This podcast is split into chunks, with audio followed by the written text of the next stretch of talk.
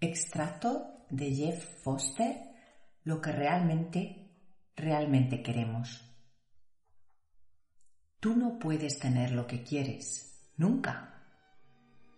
Es el mismo querer lo que destruye la posibilidad de tener lo que quieres, porque el querer es la propia carencia que estás tratando de vencer. Querer es carencia. Intentas utilizar el mecanismo del querer para poner fin a la carencia, pero cualquier alivio es solo temporal y la carencia vuelve pronto porque se alimenta del querer, del deseo. Es un círculo vicioso. Querer implica que algo puede ser capturado y ser la propiedad de alguien. Pero, ¿quién podría nunca capturar y quién podría poseer? Solo hay esto, solo lo que está sucediendo, solo la actual presencia de todo. Y esto nunca puede ser capturado, ya que no es una cosa entre otras cosas, sino la abierta y espaciosa posibilidad de todas las posibilidades que en primer lugar origina todas las cosas. Ello no puede ser capturado porque no es un ello. Si somos honestos, realmente no queremos lo que deseamos. Lo que realmente queremos es terminar con nuestro deseo pero aquí está el problema. Querer terminar con el deseo es otro deseo, tal vez el mayor deseo de todos. Quizás el querer oculta lo evidente, que ya tenemos todo lo que podríamos alguna vez querer, porque en ese preciso momento, el final de todos nuestros deseos, de toda nuestra búsqueda, de todos nuestros problemas ya está con nosotros. Y este final es tan simple. Estos deseos, problemas, carencias, dificultades, molestias, realmente no existen, ya que son simplemente pensamientos que surgen ahora.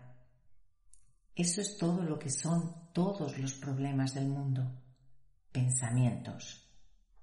Así que, ¿no es el fin del pensamiento lo que realmente, realmente queremos? Pero eso no sería más que otro pensamiento. No es realmente necesario terminar con el pensamiento. El pensamiento sucede, el pensamiento aparece y no hay nadie ahí haciéndolo. ¿No es esto evidente? El pensamiento simplemente aparece y, por lo tanto, el pensamiento ya no es mío, no es personal solo sucede en esta conciencia infinita, en este espacio abierto que no está separado de su contenido. Al igual que las nubes flotan en el cielo, las gotas de lluvia resbalan por el cristal de la ventana. Los pensamientos realmente no son un problema en absoluto. Los pensamientos solo son un problema cuando un, un, individuo quiere liberarse de ellos. Pero, ¿cómo podría un individuo liberarse del pensamiento? Un individuo es el propio pensamiento que trata de librarse de sí mismo. Es un tío vivo y no hay manera de que un individuo trate de escapar. Así que un individuo nunca puede nunca tiene lo que quiere, porque el individuo en realidad no es más que esas carencias, esos deseos, esos problemas. Liberarse de los deseos sería morir. ¿Y por qué un individuo querría tal cosa? Para liberarte de los deseos, tienes que liberarte de aquel que quiere liberarse de los deseos. ¿Y quién podría hacer que eso suceda? No, no hay manera de escapar. La vida es como es y cualquier resistencia crea realmente al mismo individuo que piensa que necesita liberarse de la vida y de todos sus problemas. El buscador es la resistencia Y la resistencia no puede terminar con la resistencia, ni en un millón de años.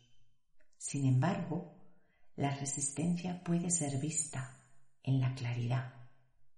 Y en ese ver hay libertad.